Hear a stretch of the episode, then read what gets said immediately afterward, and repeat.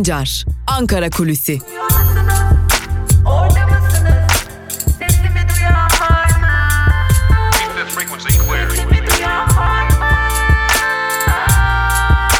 Özgürüz Radyo. Özgürüz Radyo. Günaydın sevgili Özgürüz Radyo dinleyicileri. Ankara Kulisi'yle yine yeni bir güne başlarken sizlerle birlikteyiz. Özgürüz Radyo'da gün Ankara Kulisi'yle başlıyor. Hemen ardından da genel yayın yönetmenimiz Can Dündar'ın özgür yorumuyla devam ediyor. Tabi gün içerisinde gazete manşetlerini, haberleri, gelişmeleri, özel programlarımızı ve günün öne çıkan gelişmelerini mercek altına aldığımız programlarla sizlerle olmayı sürdüreceğiz. Şimdi bir düne uzanalım. Dün Türkiye Büyük Millet Meclisi'nde AKP grup toplantısı gerçekleştirildi ve aslında AKP grup toplantısında elbette ki Cumhurbaşkanı Erdoğan'ın geleceğe dair önemli öne çıkan mesajları vardı ama artık Türk Tabipleri Birliği için işaret fişeği atıldı. Sıra baroların ardından Cumhurbaşkanı Erdoğan'ın baro görüşmeleri devam ederken aslında dile getirdiği noktaya geldi. Yani artık Türk Tabipleri Birliği içinde belki de geriye kalan birçok sivil toplum kuruluşu içinde yani AKP'nin ya da iktidara yakın olanların ele geçiremediği o kurumlara artık paraleller kurularak ele geçirilecek. Bu şekilde bir e, nokta hedefleniyor. E, bu paralel diyoruz çünkü e, çok sık karşılaştığımız bir durum. Bu e, 18 yıllık AKP iktidarında çok sık gördüğümüz, çok sık duyduğumuz bir tartışma ve bundan dolayı da bu cümleyi, bu kelimeyi kullanmayı e, doğru buluyoruz. Yani artık Türk Tabipleri Birliği içinde bir paralellik süreci başlatıldı. E, zaten AKP iktidarının bu konuda bir çalışmasının olduğunu, hukukçuların bir yasal düzenleme hazırlığı içinde olduğunu biliyorduk. Öyle görünüyor ki Cumhurbaşkanı Erdoğan'ın işaret fişeğini atmasıyla birlikte bu yasa çalışmasının da sonuna gelindiğini gördük. Şimdi toparlayacak olursak Türkiye Büyük Millet Meclisi'nin gündemine neler gelecek?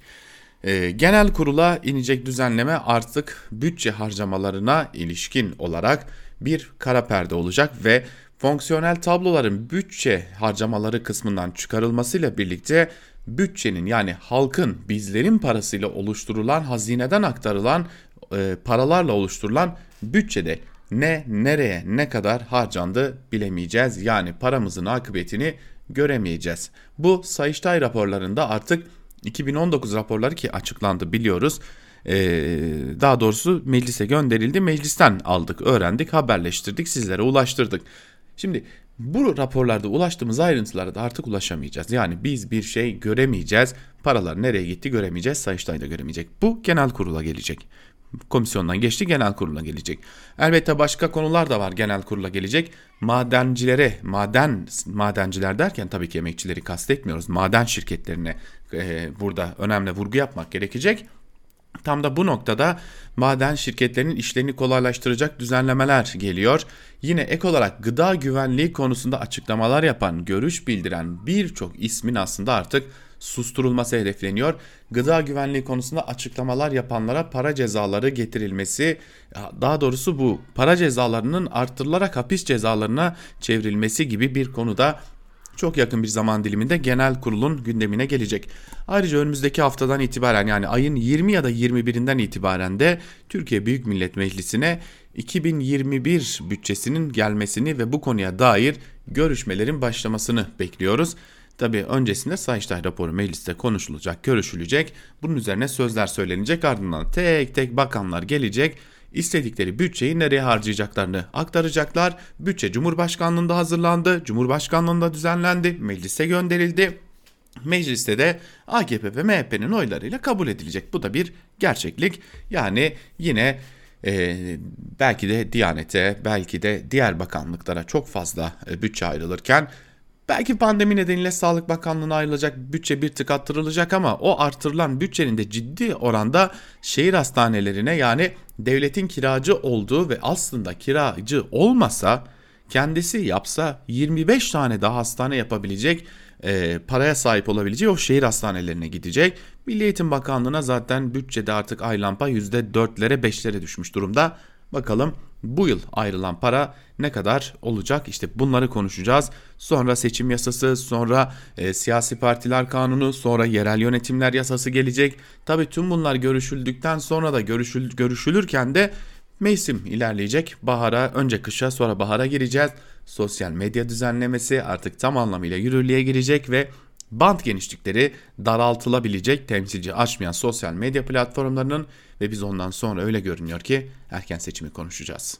Ve bir diğer konu Ankara'daki bir diğer konu. Anayasa Mahkemesi'nin Enis Berberoğlu hakkında verdiği kararı tanımayan yerel mahkeme. Buna CHP'den en yüksek itiraz kimden geldi diye bakmak gerekecek. CHP'deki en yüksek itiraz CHP Grup Başkan Vekili Özgür Özel'den geldi. CHP lideri Kılıçdaroğlu bekleyeceğiz e, sabırla ve e, sükunetle duracağız dedi ama e, CHP Grup Başkan Vekili Özgür Özel Akın Gürley'i çok sert sözlerle eleştirdi. Sarayın giyotini dedi. Bu önemliydi. Aslında Özgür Özel için ben kendi adıma şunu söyleyebilirim ki e, artık Ankara'da da bunları çok sık duymaya başladık. Kes, keşke CHP lideri Kemal Kılıçdaroğlu Özgür Özel kadar net olabilseydi.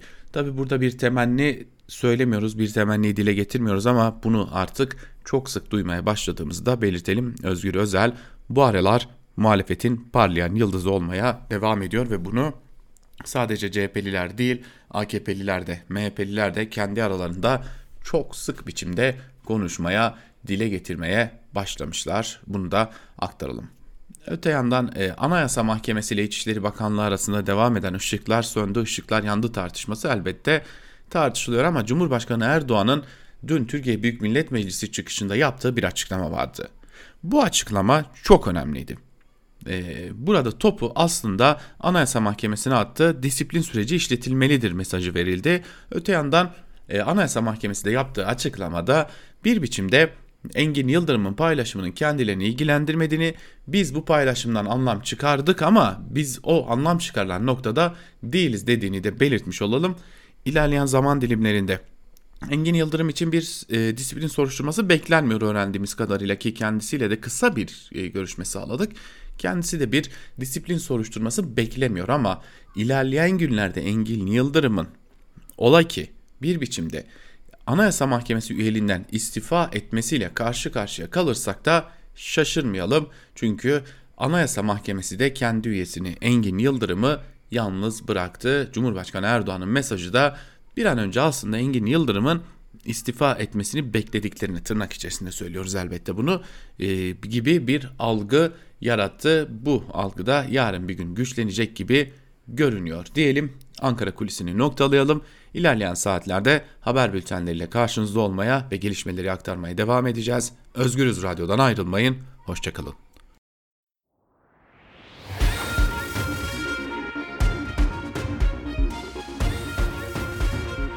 Altan Sancar, Türk basınında bugün.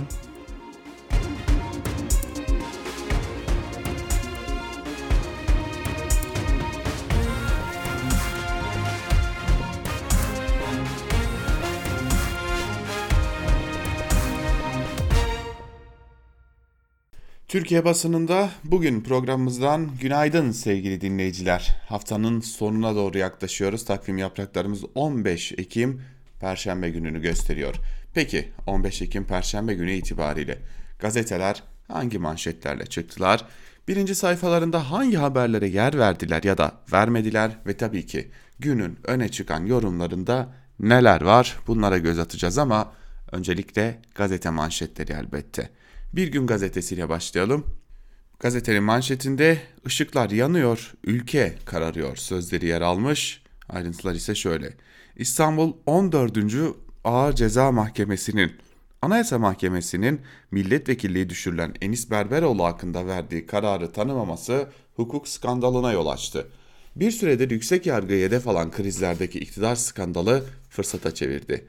AYM üyesi Engin Yıldırım'ın sosyal medyadan mahkeme binasının fotoğrafını paylaşarak ışıklar yanıyor ifadelerini kullanmasına önce İçişleri Bakanlığı ışıklarımız hiç sönmüyor diyerek yanıt verdi. Ardından da saray ve AKP yetkilileri topa girerek krizi derinleştirdi. Daha önce AYM için verdiği karara da uymuyorum, saygıda duymuyorum sözleri hafızalardaki yerini koruyan Erdoğan başta olmak üzere iktidar yetkilileri ülkedeki can alıcı sorunların üstünü perdelemek için farklı senaryolar inşa etti. Erdoğan paylaşımla ilgili özür dilemek yeterli mi dedi, Türk Tabipleri Birliği'ni de hedef alan açıklamalar yaptı. Erdoğan çoklu barada olduğu gibi benzer bir düzenlemenin TTB içinde yapılacağının işaretini verdi. AYM paylaşımının kendilerinin kurumsal görüşünü yansıtmadığını da açıkladı.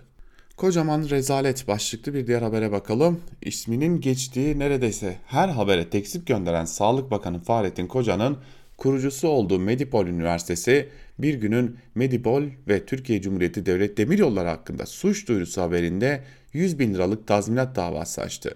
Söz konusu haber TUMOP ve BTS'nin Medipol Üniversitesi yetkilileriyle TCDD yönetimi hakkında yaptığı suç duyurusunu konu alıyordu. Saraya her gün test başlıklı habere bakalım. Test için yurttaşlarda kriter aranırken Erdoğan'ın yakın ekibine günlük test yapıldığını saray sözcüsü İbrahim Kalın açıkladı. Kalın'ın test açıklaması yurttaşlar tarafından tepkiyle karşılandı.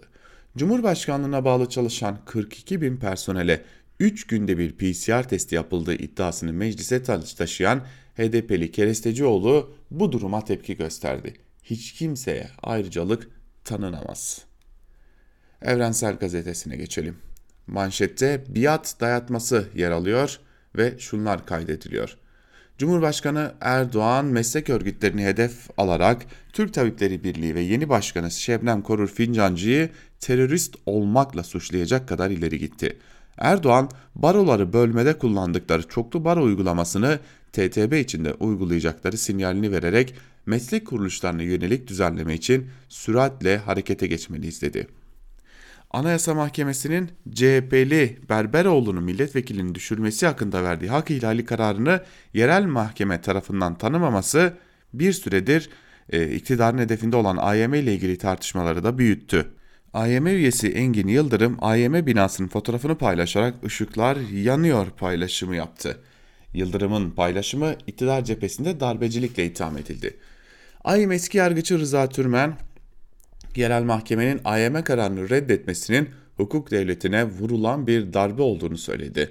AYM'nin kapatılıp Cumhurbaşkanlığı hükümet sistemine uygun bir mahkeme yaratılması gibi acayip laflar ortaya atıldığını söyleyen Türmen, AYM hükümeti kızdıran kararlar vermesin diye yargıçlar üzerinde baskı kurulmak isteniyor demiş.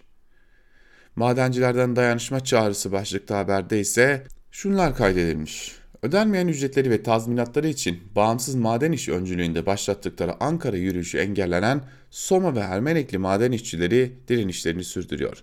İşçiler başta Soma ve Ermenek halkı olmak üzere herkese dayanışma çağrısı yaptı denilmiş. Ve Cumhuriyete bakalım. Kaybeden demokrasi manşetiyle çıkmış. Yerel mahkemenin hukuk dışına çıkarak AYM'nin Berberoğlu kararına direnmesinin ardından Anayasa Mahkemesi üyesi Engin Yıldırım'ın ışıklar yanıyor paylaşımında bulunması tartışma yarattı. Yıldırım, demokrasi dışı bir imada bulunmadığını açıklasa da hem iktidar hem de muhalefet tepki gösterdi. Hukukçular AKP döneminde atanan bu, bu üye siyasilere pas attı dedi. Eski AYM Başkanı Yekta Güngör Özden 14. 14. Ağır Ceza Mahkemesi'nin kararının anayasa ve yürürlükteki hukuk kurallarının tümüne aykırı olduğunu söyledi. Özden yargıçların siyasal iktidara güvenerek böyle davrandığı kanaatindeyim dedi. Profesör Doktor Korkut Kanadoğlu da üst mahkemede hukuksuzluk düzeltilmezse konunun yeniden AYM'nin önüne geleceğini söylemiş. Köylüsüne özel kadro başlıklı bir habere bakalım. Amasya Üniversitesi Rektörü Profesör Doktor Süleyman Elmacı bir lisede sayman olarak çalışırken üniversiteye aldı ve çeşitli görevler verdiği Duran Çuhadar'a yeni kadro açtı. Elmacı'nın köylüsü olan Çuhadar, üniversitede bir genel sekreter yardımcısı olmasına karşın ikinci yardımcı olarak göreve ve göreve başlamış diyor Cumhuriyet Gazetesi haberinde. Şimdi tabii hayırlı olsun demek mi lazım yoksa ya artık alıştık mı demek lazım? Evet alıştık yani çünkü e, sık sık bunları görüyoruz, sık sık bunları duyuyoruz artık ama e, geçen Cumhurbaşkanı'nın yaptığı açıklama çok ilginçti. E, şöyle diyordu, ailenizden kimseyi almayın yönetime. Şimdi baktığımızda aileden kimse belki parti yönetimine girmiyor ama e, aileden yönetime girmeyenler nedense aile kadrosundan e, kontenjanla maaş alarak birçok devlet kurumuna yerleştiriliyor. Yeni yaşama bakalım. Yüzsüz yasak manşeti var ve şunlar kaydediliyor. MKM bünyesinde faaliyet yürüten Teatra Gianna Nu tarafından Nobel ödüllü yazar Dario Fo'nun eserinden uyarlanan Biru, Klakson, Borizan ve Bırt oyununun sahnelenmesi PKK propagandası yapıldı ve kamu düzenini bozacağı gerekçesiyle Gazi Osman Paşa Kaymakamlığı tarafından yasaklandı. Yasak kararı oyunun sahnelenmesine dakikalar kala oyunun oynanacağı salona gelen polislerce tebliğ edildi. İstanbul Büyükşehir Belediyesi virüs salgınından etkilenen tiyatrolara destek amacıyla şehir tiyatrolarının kapılarını özel tiyatrolara açmıştı. Bu kapsamda Tiyatro Gianna Nu'nun başvurusu da İBB tarafından kabul edilmişti. Oyunun oynanması yasaklanmasaydı 106 yıllık İstanbul şehir tiyatrolarında ilk defa Kürtçe bir oyun sahnelenecekti. Oyunun yasaklanmasına halktan ve sanatçılardan tepki geldi. İstanbul valisi Yerlikaya oyun Kürtçe olduğu için değil PKK propagandası yapıldığı için yasaklandı açıklaması yaparken İçişleri Bakanı Yardımcısı Çataklı da PKK'nin propagandasını içeren tiyatro Kürtçe de olsa, Türkçe de olsa, Arapça da olsa müsaade edilmez dedi. Oysa oyun daha önce Yüzsüz, Klakson, Borazan ve Bırtlar adıyla defalarca Türkçe sahnelenmişti. Demek ki Türkçe yapınca propaganda yapılmamış olunuyor sanırım. Yani e, benim anladığım bu. Şimdi eğer e, az buçuk AKP iktidarını tanıyorsak, AKP iktidarının politikalarını biliyorsam e, yarın bir gün bin kişilik bir heyet oluşturulacak ve o bin kişilik heyetten oturacak o oyunun metnini inceleyecek ve diyecek işte bakın burada örgüt propagandası var. Ve bunun günlerce haberi yapılacak. Kuvvetle muhtemel şu an alttan alta e, yandaş medyada, havuz medyasında bunun hazırlığı yapılıyordur. Ve e, bugün ya da yarın bu metin ortaya çıkarılacak ve denilecek ki bakın işte propaganda buradan yapılıyormuş e, diye bir şeyler çıkacak ya da oyundan bir takım görüntüler çıkılacak ve oradan hikaye yazılacak çünkü bu konuda köşeye sıkıştılar. Karar gazetesiyle devam edelim. Sistem krizi manşetiyle çıkmış ve şunlar kaydedilmiş. İstanbul'daki yerel mahkemenin en üst yargı merci olan Anayasa Mahkemesi'nin hükmünü tanımadığını açıklamasıyla su yüzüne çıkan devlet krizini AYM üyesinin tweet'i gölgede bıraktı.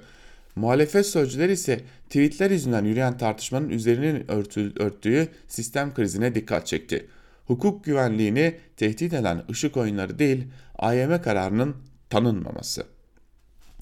Çok önemli bir tespit aslında. E, Anayasa Mahkemesi Türkiye'deki en üst yargı merci. Türkiye'de bunun üstünde herhangi bir yargı merci yok. Eğer Anayasa Mahkemesi'nden sonuç alamıyorsanız Avrupa İnsan Hakları Mahkemesi'ne gidiyorsunuz. Budur yani. Ama e, Türkiye'deki en üst yargı merci olan Anayasa Mahkemesi'nin verdiği kararı onun altının altında yer alan yani e, alt mahkemelerden sıralanabilecek bir ağır ceza mahkemesi dinlemedi. Bu bir sistemdir. Bu bir sistem tartışmasıdır daha doğrusu. Yani e, Türkiye'de sistemin nereye evrildiğini, nereye doğru gittiğini gösteren bir durumdur. Biz bunu tartışacakken Engin Yıldırım bir tweet attı. Gerçekten ben dünden bu yana düşünüyorum. Yani ne gerek vardı? Yani ya da şunu düşünüyorum. Yani hiç mi ya Anayasa Mahkemesi üyesi olarak hiç mi akıl edemediniz? Yani bu tartışma nereye gider diye hiç mi düşünmediniz? Ben Engin Yıldırım'ın bir darbe imasında bulunduğunu tabii ki düşünmüyorum.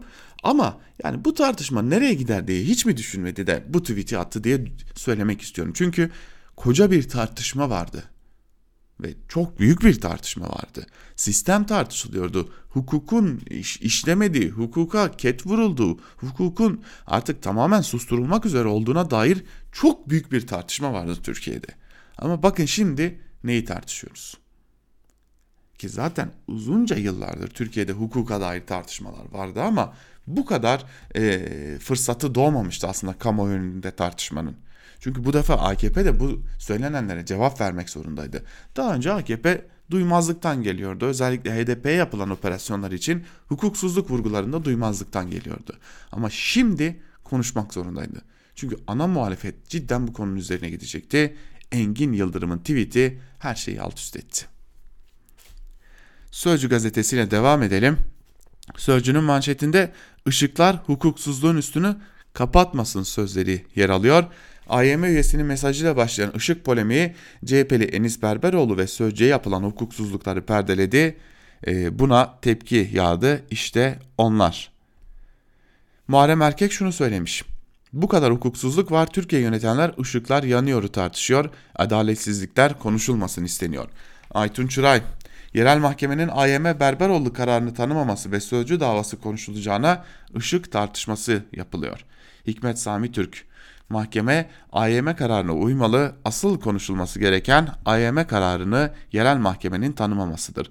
Mustafa Yeneroğlu, Yerel mahkeme anayasaya uymuyor, HSK AYM kararını tanımayan hakimler hakkında inceleme başlatmalı. Şimdi Sözcü gazetesi ciddi bir haksızlığa uğradı. Ciddi bir ceza aldı. Yani ve komik bir gerekçeden ceza aldı. Gülen cemaati üzerinden ceza aldı. Bir de Sözcü gazetesi yani. Ama e, başka bir noktaya da dikkat çekmek lazım. Yani Şimdi e, Sözcü gazetesi bu ülkede gazete, haksızlığa uğrayan ilk gazetede değil e, haksızlığa uğrayan Sözcü gazetesi çalışanları da ilk gazeteciler değil ama Sözcü gazetesi e, çok çok küçücük bir mahalleden olan gazeteciler dışında haksızlığa uğrayan hiçbir gazeteyi de gazetecileri de görmüyor, duyurmuyor e, ve bu ciddi bir problem haline gelmeye başlıyor Sözcü'nün e, bana kalırsa tarafsızlığı açısından. Devam edelim gazete manşetlerine biraz da iktidarın medyasına bakalım. İktidar medyası neleri nasıl görmüş bir onlara göz atalım. İlk olarak Milliyet gazetesiyle başlayacağız. Milliyet'in bugünkü manşetine göz atacağız. Gündemde AYM var sözleri yer alıyor ve e, ayrıntılarında şunlar kaydediliyor. Kararlarıyla sık sık siyasi tartışmaların odağında olan Anayasa Mahkemesi, yerel mahkemenin AYM kararını tanımaması ve bir üyesinin tweetiyle gündeme oturdu. Anayasa Mahkemesi Berberoğlu yeniden yargılansın kararını yerel mahkemenin tanımaması önceki gün reddetmesiyle bir kez daha tartışmaya açıldı. AYM üyesi Engin Yıldırım'ın Twitter'dan mahkeme binasının ışıklar yanarken fotoğrafıyla birlikte ışıklar yanıyor paylaşımı yapması ise darbe iması polemiğiyle tartışmayı farklı bir boyuta taşıdı. 12 Eylül 2010 referandumuyla bireysel başvuru yolu açılan AYM kararına yerel mahkemenin uymadığı örnekler sık rastlanan bir bu durum olmamakla birlikte yok değil. Eski Adalet Bakanı Türk, Berberoğlu kararı özelinde yerel mahkeme AYM kararını uymalı derken MHP Anayasa Komisyonu üyesi Yıldız, yerel mahkemenin değil AYM'nin anayasayı çiğnediği görüşünde. Görevi anayasayı korumak olan mahkemeye anayasayı çiğnediği ithamında bulunmak. Müthiş bir özgüven bu gerçekten müthiş bir özgüven. Aşıda öncelik risk, riskli grup. Türkiye'de son 24 saate 1671 kişiye Covid-19 tanısı konuldu. 57 kişi yaşamını yitirdi. Sağlık Bakanı Koca yerli koronavirüs aşısının 2 hafta sonra gönüllülerde test edilmeye başlanacağını söyledi. Grip aşısının Türkiye'ye geldiğini belirten Koca, riskli grubu tespit ediyoruz. Önümüzdeki günler uygulamaya geçilmiş olacak. Grip aşısının Türkiye'ye geldiği yani biz buradan şunu mu anlıyoruz? Yani biz kendi grip aşımızı üretemiyoruz. Ben buradan onu anladım. Ha eğer biz kendi grip aşımızı üretemiyorsak, grip aşımızı üretemezken koronavirüs aşısını nasıl üreteceğiz? Lordosların Maraş turu başlıklı manşetiyle çıkan Hürriyet'e bakalım şimdi de. Barış Harekatı'nda Maraş'ı terk eden Kıbrıs'ın en zengin ailelerinden Lordoslar 46 yıl sonra kente geldi. Dimitri Lordos Türk yönetimi altında yatırıma hazır olduğunu söyledi. Dimitri Lordos 1974'te Maraş'tan ayrılan Andreas Lordos'un iki oğlundan biri. Annesi Maria ise adını değiştiren Kıbrıslı Türk Sultan Mustafa. Aile halen Kıbrıs Rum kesiminde turizmle uğraşıyor. KKTC'nin Maraş yaklaşımı 74 öncesi Rum mülk sahiplerinin hakları iade edilerek Türk yönetimi altında açılmasını öngörüyor denilmiş.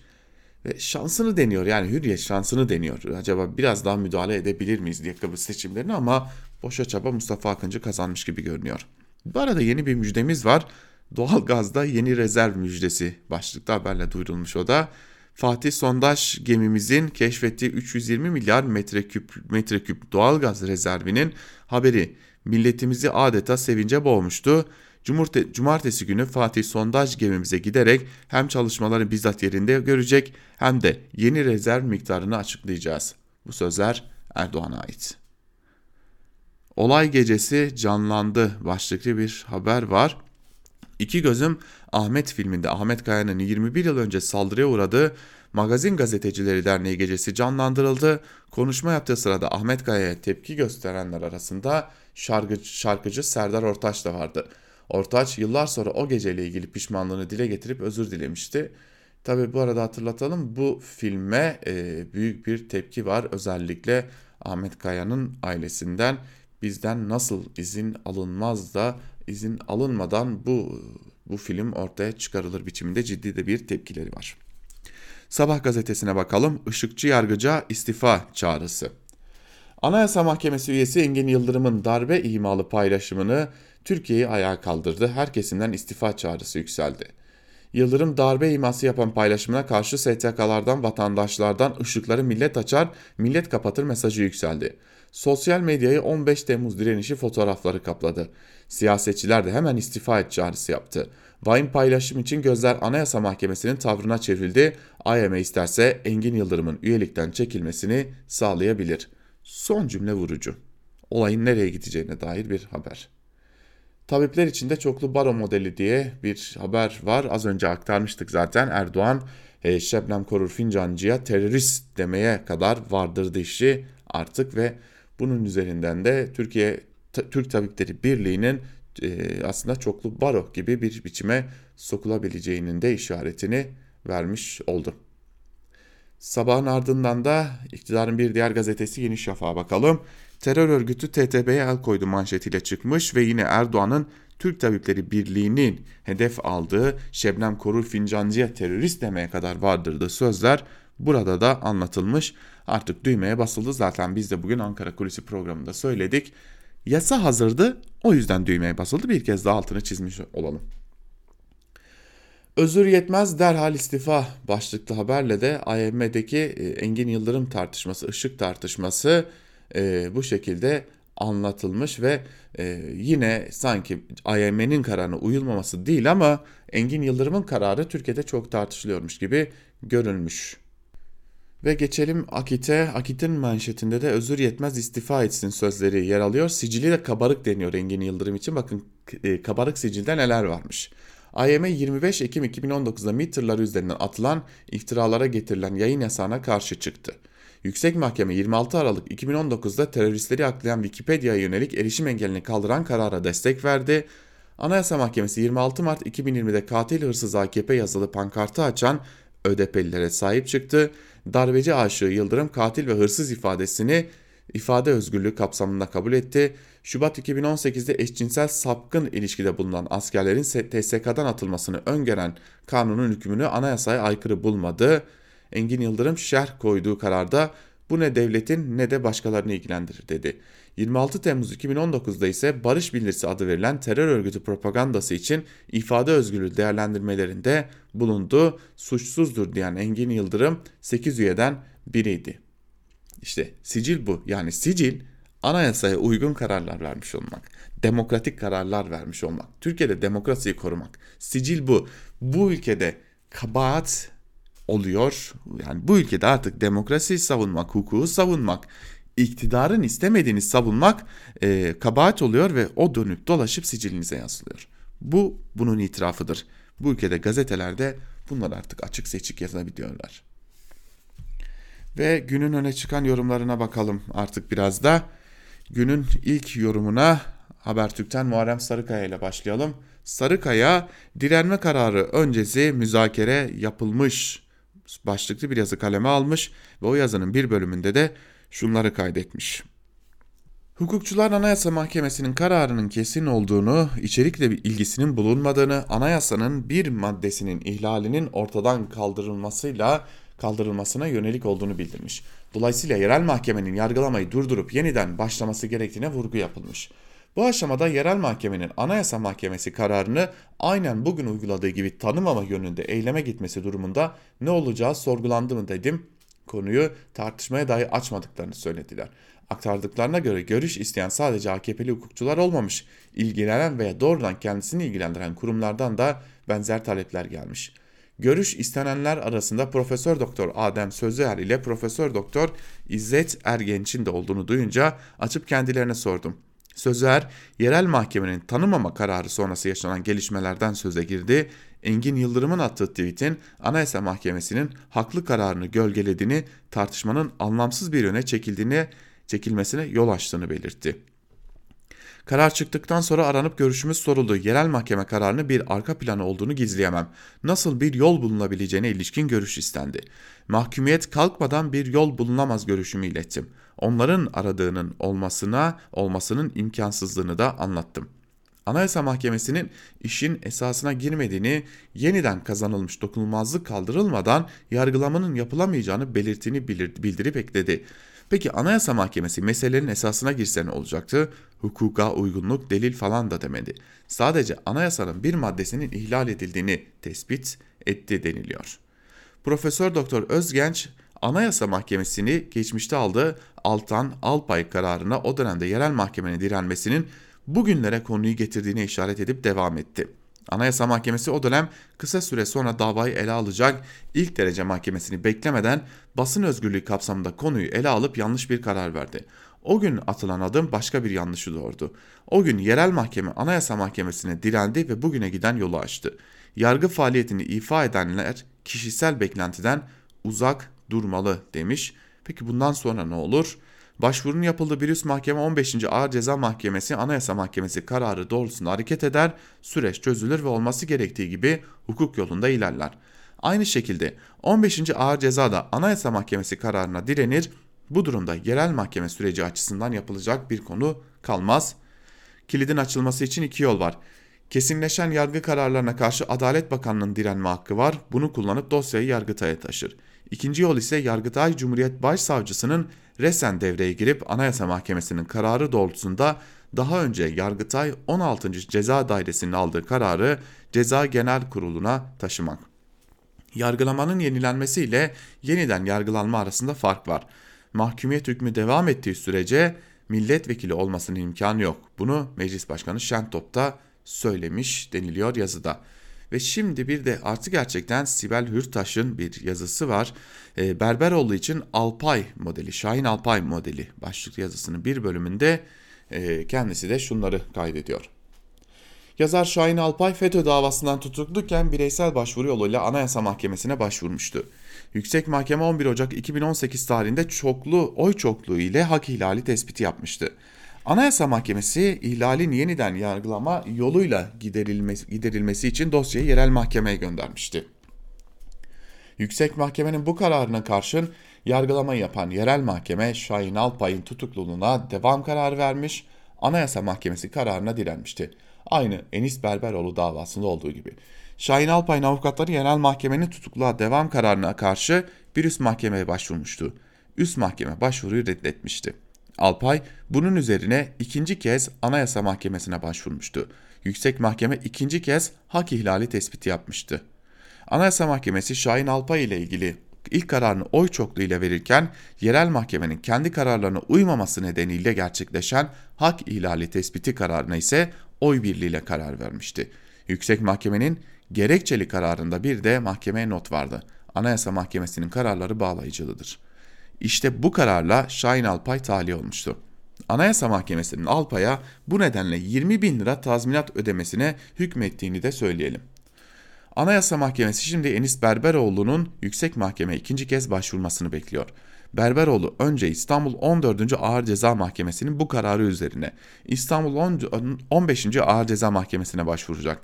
Eğer bu başvuru reddedilirse konu Anayasa Mahkemesi'ne ikinci kez taşınabilecek diyor Sibel Hürtaş'ta. Bir gün gazetesinden İlhan Cihaner ise süper temiz mercileri başlıklı bir yazı kalemi almış ve yazısının bir bölümünde şunları kaydetmiş. 14. Ağır Ceza Mahkemesi'nin AYM'yi tanımama kararının dayandığı yerin delik denetimi ve devamındaki idari eylem ve işlem niteliğinde karar verme yasağı idarenin eylem ve işlemlerine ilişkindir. Ceza yargılamasına dair uyuşmazlıklarda uygulanamaz. Aksi yorum cezai konularda bireysel başvurunun içini boşaltacaktır.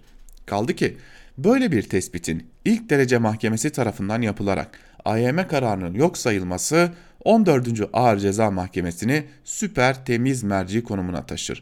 Anayasanın Anayasa Mahkemesi kararları resmi gazetede hemen yayınlanır ve yasama, yürütme ve yargı organları idare makamlarını gerçek ve tüzel kişileri bağlar, hükmünü fiili olarak yürürlükten kaldırır. Bu alıntı ve tespitlerle başlamam naif gelmiş olabilir. Çoktandır anayasız, anayasasızlaştırılmış ve hukuk güvenliğinin kalmadığı bir düzende ne gerek var demeyin hala bu ve benzeri kararların kanunun farklı yorumlanmasından kaynaklanan rutin yanlış kararlar olduğunu düşünenler var.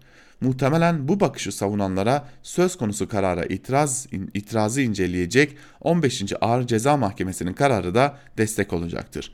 Ama İstanbul Barosu önceki başkanı Turgut Kazan'ın Berberoğlu kararını veren mahkeme başkanı önce 26. Ağır Ceza Mahkemesi'ndeydi. Selahattin Demirtaş da Sırı Süreyya cezalandırılmıştı. Selçuk Kozağaçlı ile Çeydeli avukatlar 37. Ağır Ceza Mahkemesi tarafından tahliye edilince kararı veren tüm yargıçlar dağıtıldı ve Başkan Akın Gürlek bu mahkemeye gönderildi.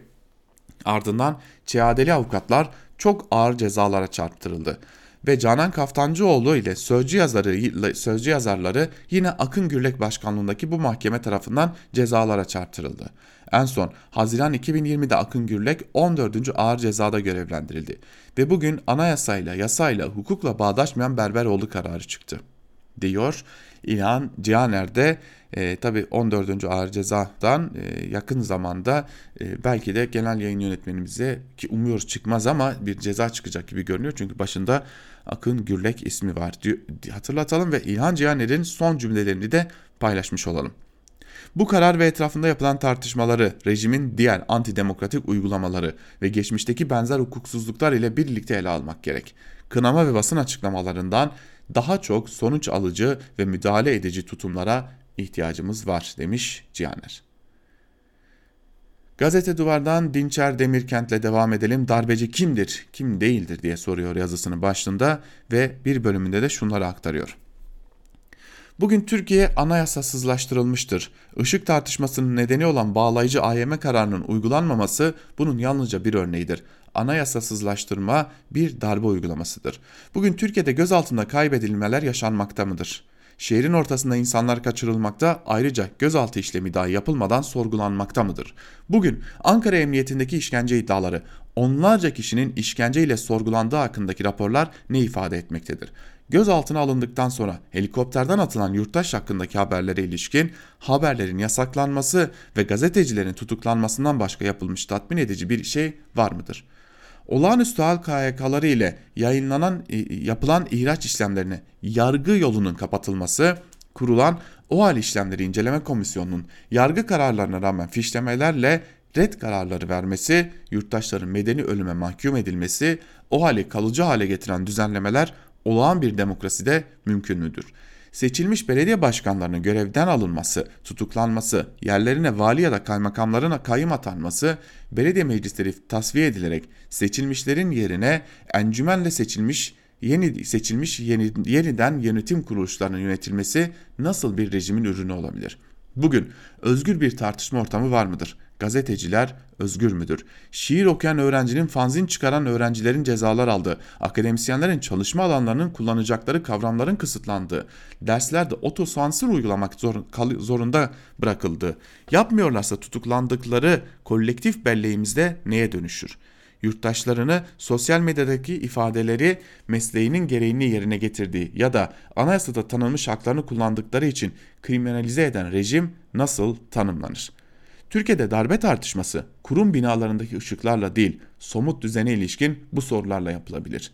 Darbeye karşı olmanın nedeni demokrasiyi, halkın iktidarını, halkın haklarını savunmak olabilir. Dolayısıyla bu sorulara yanı verilecek yanıtlar darbeye ilişkin tutumu, darbeci olanı ve olmayanı ortaya koyacaktır. Cumhuriyet Gazetesi'nden Barış Terkoğlu'na bakalım şimdi de. Türkiye'yi karıştıran hakimi nereden hatırlıyorum diye soruyor yazısının başlığında Terkoğlu ve bir bölümünde şunları kaydediyor. Enis Berberoğlu dosyasında yerel mahkeme hukuk devletine darbe yaparak Anayasa Mahkemesi'nin kararını tanımadı. İşin ilginci Her ikisi de aynı hakimde kesişiyordu. Sözcü davasında hükmü 27 Aralık 2019'da İstanbul 37. Ağır Ceza Mahkemesi'nde vermişti. Berberoğlu kararını ise önceki gün İstanbul 14. Ağır Ceza Mahkemesi aldı. İşte bu arada 37. Ağır Ceza Mahkemesi'nin başkanı getirilip 14. Ağır Ceza Mahkemesi'ne başkan yapıldı. Üstelik sadece bu davalar değil, son dönem televizyonlarda konuşulan tüm kararlar da aynı hakimden çıkıyor. Canan Kaftancıoğlu'ndan Çağdaş Hukukçular Derneği'ne, Selahattin Demirtaş ve Sırrı Süreyya Önder'in aldığı cezadan Can Dündar'ın mallarına el konulmasına kadar. İstisnasız bütün gazetelerde okuduğunuz kritik haberlerin konusu onun baktığı davalar. Uzatmayayım. Ya talih o hakime senin başına önemli davalar kuşunu konduruyorum diyor ya da bu işleri ancak o çözer diyen önemli birileri verilmesi gereken kararları onun imzasına bırakıyor. Nasıl oldu da sözcü kararını verip birkaç ayda Berberoğlu mahkemesine gönderildi diye merak ediyorum. Bir avukat arkadaşım normal değil. Berberoğlu kararını veren 14. Ağır Ceza Mahkemesi'ne atandı ancak buna ilişkin bir kararname bulmadık. Hatta HSK'nın sitesi dahil hiçbir yerde yayınlanmadı diyor. Kısacası dünkü özel yetkili mahkemelerin yerini özel yaratılmış hakimler almış gibi görünüyor. İşin ilginci ben o hakimi bambaşka bir yerden hatırlıyorum. Hayır, yargılandığım bir, bir davadan değil, ağır ceza mahkemesinden de değil. Daha önce FETÖ'nün Gülen ailesinin toplu tecavüzün çocuk istismarının konu olduğu bir hikayeden. 29 Ekim 2007 günü saat sabaha karşı 3. Bir kız çocuğu Erzurum Dadaşkent polis merkezinden içeri girdi. Polislere gidecek yerim yok bana yardımcı olun tecavüze uğradım dedi. Adı kayıtlara SÖ olarak geçti. Yaşı daha 15'ti. Aynı gün adli muayene süreçlerinin ardından saat 21.30'da savcıya yaşadıklarının bir bölümünü anlatmaya başladı. İlk tecavüze uğradığında 10 yaşındaydı. Dağılmış bir ailenin çocuğuydu SÖ. 16 Kasım 2007 tarihinde soruşturma dönüm noktası oldu. Sosyal hizmet uzmanı Hakan Şahin'in SÖ'nün anlattıklarına dayanan 2007'ye 295 nolu raporuna göre SÖ kendisine tecavüz eden başka isimleri de ayrıntılarıyla anlattı. Verdiği isimlerden biri ise Fethullah Gülen'in kardeşi Seyfullah Gülen'di. Her raporda tecavüz halkası genişliyordu. 10 gün sonra psikolog Selma Kırmızı'nın da katıldığı görüşmede SÖ kendisine tecavüz eden isimler arasında Seyfullah Gülen'in iki oğlunu yani FETÖ liderinin yeğenlerini de saymıştı. Sosyal hizmet uzmanı ve devletin psikoloğunun hazırladığı rapor şöyle bitiyordu. Kız çocuğunun zihinsel olarak sebep sonuç ilişkisi kuramadığı, bundan dolayı yaşadığı olayları olduğu gibi anlatarak verdiği ifadelerin doğru olduğu kanaati uyanmıştır. Gelin görün ki dönem ne istediğiniz de vermedik dönemiydi. AKP ile FETÖ arasındaki ortaklık tam gaz sürüyordu. Barış Pehlivan'la yazdığımız mahrem kitabı ise mahkeme dosyalarıyla, istihbarat raporlarıyla, Wikileaks belgeleriyle o günleri anlatıyordu. Gülen'in kardeşinin ve yeğenlerinin adı dosyaya girince hem paralel hem dikey devletin tavrı bir anda değişti. Yurttaki görüşme tutanakları ortadan kaldırıldı. Soruşturma savcısı değiştirilerek FETÖ'cü olduğu bilinen bir savcı atandı. Yurt çalışanlarının telefonları aylarca dinlemeye alındı. SÖ içinde nedense istihbaratçı polislerin de olduğu bir polis aracıyla alınarak Erzurum'dan Urfa'ya bir kadın sığınma evine götürüldü. Adli tıpın kronik fiili livataya ait bulguları olduğu ve anal yolla cinsel ilişkiye girdiği tespiti yaparak doğruladığı tecavüzlere rağmen SÖ'nün adını verdiği 84 kişi hakkında soruşturmalar tek tek kapatıldı. Mahrem kitabında dönemin Erzurum valisi Celalettin Güvenç'in de dosyanın kapatılması için çalıştığını somut örneklerle anlatmıştık. Yıllar sonra kitapla gündeme getirdiğimiz SEO dosyası yeniden açıldığında hazırlanan 198 sayfalık iddianamede 42 kez Güvenç'in adı geçiyordu. Mahrem kitabı FETÖ aleyhindeki iddianamelere kaynak kitap olarak kayda girdi ama Güvenç'in başvurusuyla kitabın tanıtım ve satış linkleri hakkında yasak kararı alındı. 3 yıl önce o yasak kararını, kararı alanı herhalde tahmin ettiniz. Yukarıda sürekli konuştuğumuz davaların hakiminden başkası değil. O dönem henüz ağır ceza mahkemesine atanmamıştı. 3 yıl önce tavrından çok çabuk yükseleceği belliydi. Ama bu kadarını hiç kimse tahmin edemezdi. Hızla Joker Başkan verdi diyor Barış Terkoğlu yazısında. Ve biz de bugün e, aslında köşe yazılarını e, ağırlıklı olarak e, kararını ayırdık ve böylelikle de Türkiye basınında bugün programımızı noktalamış oluyoruz. Yarın yine aynı saatte Özgürüz Radyo'da görüşebilmek umuduyla hoşçakalın.